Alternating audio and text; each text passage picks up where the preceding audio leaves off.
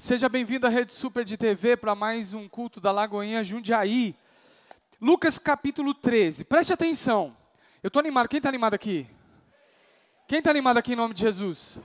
Então eu preciso da sua máxima atenção, por favor.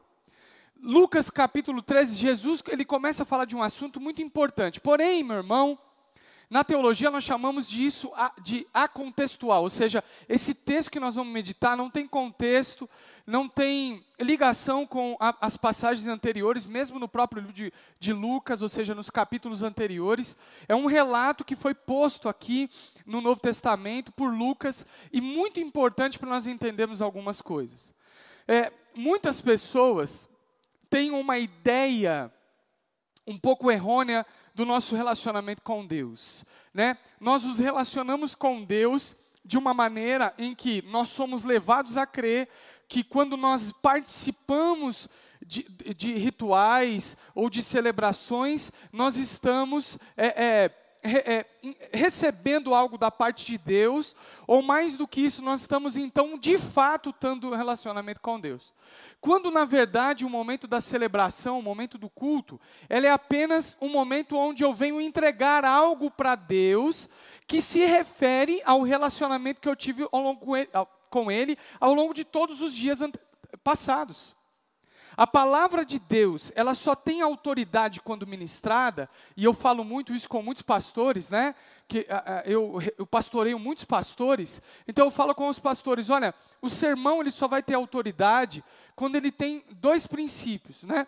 Ele tem luz na mente e fogo no coração. É dessa maneira que o, o sermão ele alcança a vida de alguém e, e, e a palavra de Deus ela cumpre aquilo que deve ser feito. E esse fogo no coração e a luz na mente tem a ver com o que eu vivi. Então, é, eu nem tinha preparado essa introdução, mas não sei porque eu estou caminhando para cá, mas nós vamos comigo, amém?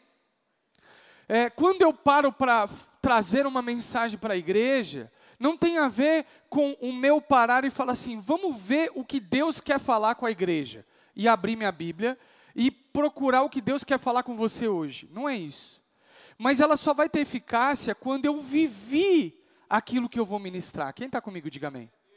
Por isso que o relacionamento com Deus, ele é muito importante, é, a minha compreensão de relacionamento com Deus não pode ser limitada ao momento de celebração.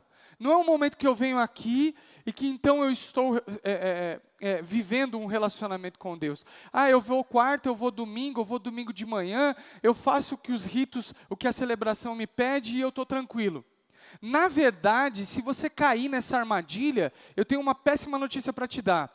A morte espiritual está logo ali na frente. Pastor, meu Deus, mas o que, que, é isso? Eu estou vindo na igreja, a morte espiritual, não estou entendendo. Se nós limitarmos o nosso relacionamento com Deus em duas horas por semana, ou três horas por semana, ou quatro horas por semana, eu posso garantir para você que o nosso relacionamento com Deus está falido. O nosso relacionamento com Deus, ele é diário, ele é constante. Ele tem que acontecer todos os dias. E existia um pessoal naquela época em que entendia que o rito e a celebração era o que definia o relacionamento com Deus. Então tinha um povo que nós conhecemos hoje como fariseus e mestres, lei, mestres, mestres da lei, que iam na celebração e aquela celebração era de fato o relacionamento com Deus. Mas eu quero que você note uma coisa: enquanto Jesus entrava em Jerusalém montado num jumentinho, estava havendo uma celebração na sinagoga. A pergunta que eu quero te fazer é: você acha que os olhos do Senhor estavam sobre aquela celebração ou sobre o seu filho que entrava em Jerusalém? Quem está comigo, diga amém. Com isso eu não estou falando que a celebração não é importante, mas a celebração ela se torna importante quando eu tenho um relacionamento com Deus. E aí eu venho para a celebração não para buscar a minha bênção, não para buscar algo de Deus, mas para ofertar tudo aquilo que Deus já me entregou na cruz do Calvário. E aí há um relacionamento sadio com Deus. Toda, semana eu vivi com Deus o meu relacionamento intensamente. Aí quando eu chego aqui na celebração, então eu vou entregar a Ele a minha adoração. De maneira cantada, do louvor, da adoração, na comunhão eu adoro a Deus, por isso que é muito importante. E você vai ver aqui nesse texto que Jesus estava na sinagoga, caindo por terra então aquela, aquela, aquela falácia de que não, eu sou o templo do Senhor, aonde eu estiver eu adoro a Deus, eu não preciso congregar para adorar a Deus. Tudo bem isso um dia, dois, três, mais uma vida, isso não existe nós precisamos também da comunhão para essa celebração daquilo que Deus está fazendo em mim. Então havia um povo que prestava mais atenção no ritual do que na vida cotidiana com Deus. E Jesus então está na sinagoga, celebrando ali, ensinando, ou seja, participando de um momento de celebração. E eu quero que você vá comigo lá para a palavra, Lucas capítulo 13, a partir do versículo 10. Preste atenção. Certo sábado, Jesus estava ensinando numa das sinagogas. E ali estava uma mulher que tinha um espírito que a mantinha doente havia 18 anos. Preste atenção. Jesus estava na sinagoga, num, num ritual, numa celebração, e presente estava uma mulher ali que há 18 anos sofria por conta de um espírito de enfermidade, de um espírito maligno. 18 anos. Só que note algo importante. Ele continua: ela andava encurvada e de forma alguma podia endireitar-se. Ao vê-la, Jesus chamou à frente e lhe disse: Mulher, você está livre da sua doença. Então lhe impôs as mãos e imediatamente ela endireitou-se, passou a louvar a Deus. Indignado porque Jesus havia curado no sábado, o dirigente da sinagoga disse ao povo: Há seis dias que se deve trabalhar. Venha para ser curado nesses dias e não no sábado. O Senhor lhe respondeu: Hipócritas, cada um de vocês não desamarra no sábado o seu boi ou jumento do estábulo e o leva dali para dar-lhe água? Então, esta mulher, a filha de Abraão, diga comigo, filha de Abraão, a quem Satanás mantinha presa por 18 longos anos, não deveria, não deveria no dia de sábado ser libertada daquilo que, que aprendia? Tendo dito isso, todos os seus opositores ficaram envergonhados, mas o povo se alegrava com todas as maravilhas que ele estava fazendo. Preste atenção. Aqui um detalhe muito importante. Quando Jesus chama aquela mulher de filha de Abraão, uma filha de Abraão, denota que aquela mulher participava de alguma maneira daquilo que eles consideravam a família de Deus. Por isso que Jesus dá ênfase em dizer que ela era uma filha de Abraão. Esse contexto de ser filho de Abraão ou filha de Abraão amarra ou traz a ideia de que ela participava da família, é, é, da celebração ao Senhor. Ou seja, aquela mulher, ela participava, talvez a Bíblia não fala, mas nos induz a entender, por conta dessa classificação de Jesus, que aquela mulher participava de celebrações há um tempo. O fato de Jesus chamar ela de filho de Abraão significa que ela estava permeada naquela história, ou seja, ela, ela tinha envolvimento.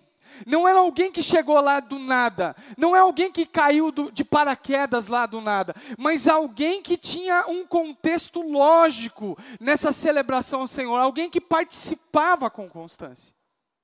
E o que chama atenção é que essa mulher que participava dessas celebrações e que foi classificada como a filha de Abraão, ou seja, alguém que pertencia à família de celebração, ela estava atormentada por demônio há 18 anos, presa, amarrada, enferma.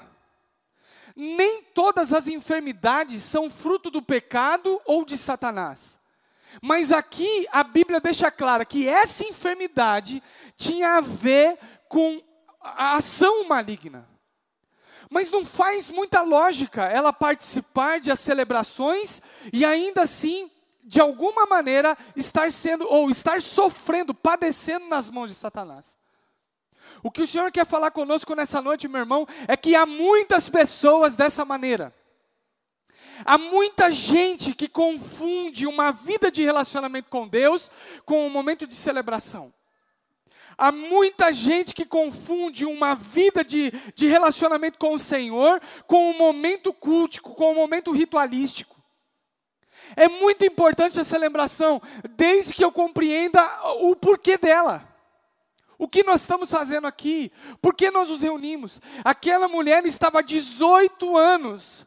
Eu não sei precisar quantos anos ela estava envolvida no, no contexto da celebração, mas há muitos anos sofrendo, amarrada por Satanás, sofrendo uma enfermidade, porque Satanás a fazia sofrer, e a palavra de Deus diz que ela estava encurvada. Satanás colocou ela numa condição de humilhação. Satanás colocou através dessa enfermidade ela numa condição de ficar a todo instante olhado para baixo, olhando para o chão, olhando de maneira é, que não conseguia levantar a sua cabeça. Talvez aquela mulher, ela já sofria pelo contexto cultural de ser mulher, mas envolvida ali pelo fato de estar doente, desprezada por aquelas pessoas. Muitas pessoas estão vivendo esse ambiente. Preste atenção aqui, igreja.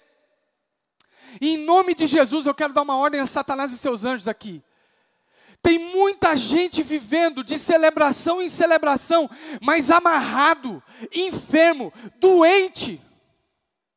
Tem muita gente vindo de quarta, de domingo, em todos os rituais. Tem gente que convida você para ir em outros locais e você fica segunda, terça, quarta, quinta, sexta, indo buscando e fazer alguma coisa, mas continua enfermo. Deixa eu dizer algo para você, meu irmão. Enquanto nós não compreendemos que a nossa vida de relacionamento com Deus é importante e ela é fundamental, talvez muitas pessoas entrarão e sairão da mesma maneira. Ao silêncio da morte. Quem está comigo, diga amém. Se fosse chave de carro aqui, meu irmão, ia ter uns, né? Rodando no mistério, entrando no sapatinho.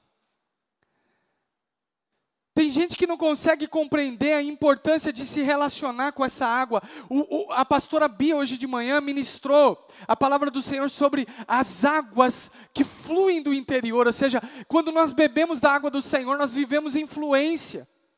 Quantas gente estão encurvadas por causa do rito, do ritual. Meu irmão, me entenda bem. Eu não estou falando desse momento cultico, mas eu estou falando de você não compreender o seu relacionamento com Deus e a importância disso. Aquela mulher estava encurvada, aquela mulher estava amarrada, aquela mulher estava sofrendo e padecendo nas mãos de Satanás, apesar de ser filha de Abraão. O diabo quer roubar de nós o nosso relacionamento com Ele. O diabo quer roubar de nós a nossa celebração a Ele. O diabo quer roubar de nós a nossa intimidade com Ele, fazendo você entender que o momento de rito é mais importante do que o seu relacionamento com Deus. Não é. O rito deve ser a consequência do meu relacionamento com Deus. Você está comigo, sim ou não? Tanto que os homens que estavam lá não entenderam o que Jesus fez. Jesus curou aquela mulher, e aí os, os homens que estavam guardando a celebração e o ritual chegaram diante de Jesus e falaram o seguinte: Mas Jesus, se você quer curar alguém, que eles venham em outro dia. Tem seis dias, por que, que vai vir aqui justamente no sábado? Hoje não é dia de curar, hoje não é dia de fazer. Quantas vezes nós estamos com a nossa mente encaixotada? Quantas vezes nós estamos cauterizados pela religiosidade? Cauterizados, não conseguimos vislumbrar uma ação de Deus diferente daquela que a minha mente delimita. Não, Deus não faz assim. Não, Deus não pode realizar assim. Não, Deus só faz dessa maneira aqui, olha, tem outros dias para curar, hoje não. Hoje é, é dia de não sei o quê. Não, hoje Jesus não vai fazer. Nós precisamos abrir a nossa mente e entender que o nosso relacionamento com Deus proporciona coisas maravilhosas, independente do dia, independente até da celebração. Você está comigo, sim ou não? Meu irmão, você pode rodar outras igrejas. E você pode escutar, não, é muito importante, voto disso, voto daquilo, e, e, e tantas figuras, e, e, eu não quero ofender nenhuma, nenhuma, nenhuma igreja, mas eu nem tenho carteirinha para criticar a igreja, eu não tenho nada disso, mas abra sua mente e entenda que o seu relacionamento com Deus é muito mais importante do que qualquer tipo de ritual. Em outros lugares você vai escutar, não, o ritual é importante, a arca da aliança, o, a, os, os tijolos de ouro da cidade da Nova Jerusalém, e celebrações e ritos que vão te amarrando a ritos que você vai ficando cada vez mais distante de um relacionamento com Deus, se colocando numa condição de encurvado, amarrado, preso, e Satanás vai trabalhando a partir dessa situação. Eu quero trazer uma notícia maravilhosa para você nessa noite. Jesus está aqui. E aonde Jesus está, existe a possibilidade de cura e de libertação. Se você tem vindo aqui, rito após rito, celebração após celebração, se você nos visita nessa noite, talvez você que nos assiste em casa, dia após dia, tem participado de tantas coisas, na expectativa que esse momento Deus faça algo extraordinário, eu quero dizer para você: abra os seus olhos, que o seu relacionamento com Deus é extraordinário e ele acontece todos os dias. Quem está comigo, diga amém. Eu conheço pessoas que são carismáticas, que oram em línguas, sapateiam, rodam no mistério, caem no manto, mas só fazem isso no, no momento da celebração. Quando saem da porta para fora, fala palavrão, desagrada o nome do Senhor, faz tudo ao contrário do que a vida com Deus nos ensina. Você está comigo sim ou não? O meu relacionamento com Deus transforma o meu caráter transforma a minha vida. Tem gente que fala assim: não, Jesus não muda caráter, muda sim. Essa é a base da conversão e da restauração. E aquela mulher estava talvez diariamente, constantemente nas celebrações e nada, nada mudava. Mas Jesus estava lá. E Jesus a enxergou. Se ela estava 18 anos sofrendo, naquele dia era o stop, era o findar daquele sofrimento, porque Jesus estava ali. Deixa eu dar uma notícia para você: Jesus está aqui. E eu não sei como você está. E o que você tem carregado nesses 18 anos? Eu não sei o que você tem carregado nesse período da sua vida, mas eu quero profetizar que hoje é noite de cura e de restauração, começando pela compreensão de que o seu relacionamento com Deus é libertador e ele acontece diariamente. Está comigo ou não? É no quarto, é no carro, é onde você for, é o seu relacionamento de intimidade com Deus. Então, quando indivíduos saudáveis que compreendem isso se juntam, então a terra treme. Então alguma coisa acontece. Porque indivíduos estão saudáveis e compreendendo sua vida diária com Deus e o quanto é importante nos relacionarmos com Ele. Meu irmão, eu não estou fazendo um sermão expositivo, não. Eu estou trabalhando debaixo de um tema. E o tema dessa noite é Jesus cura. Eu não sei o que você está carregando aqui nessa noite. Eu não sei o que você trouxe para cá nessa noite. Mas Jesus está aqui e Ele quer te curar. Ele quer te transformar. Ele quer, ele quer mudar sua história. Talvez você está carregando um peso há tantos anos que tem feito você olhar para baixo talvez uma humilhação que você está carregando, mas hoje Deus quer pôr fim a essa situação, assim como ele fez com aquela mulher. Olha só, ali estava uma mulher que tinha um espírito que a mantinha doente. O espírito mantinha aquela mulher doente. Talvez, meu irmão, por força maligna, você permanece na situação que você tem entrado e saído de celebrações, mas nessa noite Jesus enxergou aquela mulher e Jesus te enxerga aqui nessa noite e quer por fim nessa história. Ela andava encurvada, de forma alguma podia endireitar-se. Pela força daquela mulher, ela não conseguia mudar. Tem gente tentando mudar pela força do braço. Tem gente tentando fazer coisas diferentes para tentar produzir uma transformação. A transformação que vem de Deus não é da força do nosso braço. Por isso ela não é limitada, ela é para sempre. Uma vez que Jesus curou aquela mulher, para sempre ela estava curada. Uma vez que Jesus tocar em você nessa noite, Jesus está te curando, te transformando e não haverá possibilidade de retroceder. Quem está comigo aqui, diga amém. Ao vê-la, Jesus chamou à frente e lhe disse: Mulher, você está livre da sua doença. Então lhe impôs as mãos e imediatamente ela se endireitou e passou a louvar a Deus. Imediatamente ela se endireitou. Olha para quem está do seu lado, em nome de Jesus, fala para ele assim: é agora. Não é amanhã, não é aos poucos, mas é agora. Nós precisamos crer nessa verdade. Nós precisamos crer nisso. E nós somos chamados aqui para crer nisso. Então eu quero fazer algo diferente aqui nessa noite. Eu quero chamar aqui o Ministério de Louvor à frente. Eu tinha preparado outra coisa, mas eu quero fazer diferente. Eu quero que você agora re, reavalie a sua intimidade com Deus, o seu relacionamento com Deus. E eu quero profetizar cura, eu quero profetizar restauração, eu quero profetizar perdão. Tem gente andando encurvado aqui nessa noite porque não consegue liberar perdão há anos e anos. Tem gente que tem sido encurvado aqui nessa noite porque algo aconteceu e você ficou parado ali, a sua vida não anda nem para frente nem para trás. Eu, eu não gosto de espiritualizar tudo, mas nessa noite o Senhor falou para mim: aquele que por motivo maligno não consegue avançar, hoje sai liberto dessa casa. Quantos creem aqui? Então eu quero convidar você, meu irmão, a abrir o seu coração. Porque Jesus está te enxergando nessa noite. Agora tem um processo muito importante que diz respeito a você, só a você, mais ninguém. Você precisa ter humildade para abrir o seu coração e confessar a sua necessidade de Cristo e de libertação. Note que aquela mulher entrou e saiu muito tempo da mesma maneira. Você pode entrar e sair daqui da mesma maneira. Você pode rodar todos os templos dessa cidade, entrar e sair da mesma maneira. Você pode procurar muitas igrejas, muitos líderes, muito pastor, muita gente, tantas pessoas e nada mudar. Sabe por quê? Porque é uma decisão pessoal minha e sua.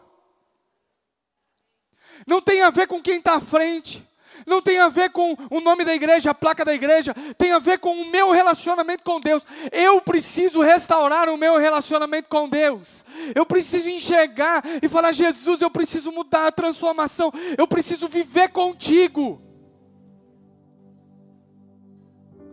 A religiosidade precisa ser abominada. Se você coloca sua expectativa no ritual, na celebração, tem gente que posta a foto e diz assim: indo na igreja para a semana ser boa. Meu irmão, a semana já está ruim, já, já começou ruim. Você entendeu tudo errado. Você não vem na igreja para a semana ser boa, você vem na igreja porque Deus já fez algo maravilhoso. Você entra na celebração do Senhor não é porque Ele pode fazer algo por você, e Ele pode, e Ele faz, mas é porque você vem entregar. O culto não é de Deus para mim, é de mim para Deus. É você entrar e falar: Senhor, a minha vida eu te entrego. Está tudo diante de ti. Eu queria que você se colocasse de pé em nome de Jesus, que eu creio que é noite de libertação e de cura.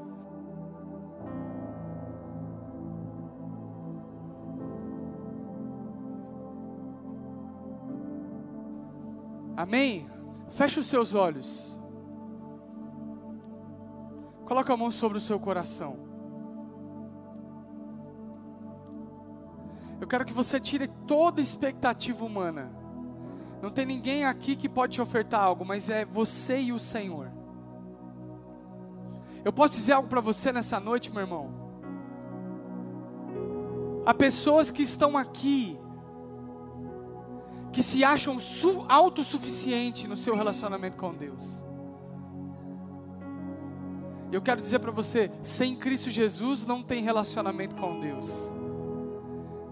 Que significa isso, pastor? Significa que você não tem colocado Jesus na posição que de fato ele deve estar. Ah, mas eu que coloco sim. Coloque no seu coração. Tem coisas ocupando o seu, o seu coração no lugar de Jesus.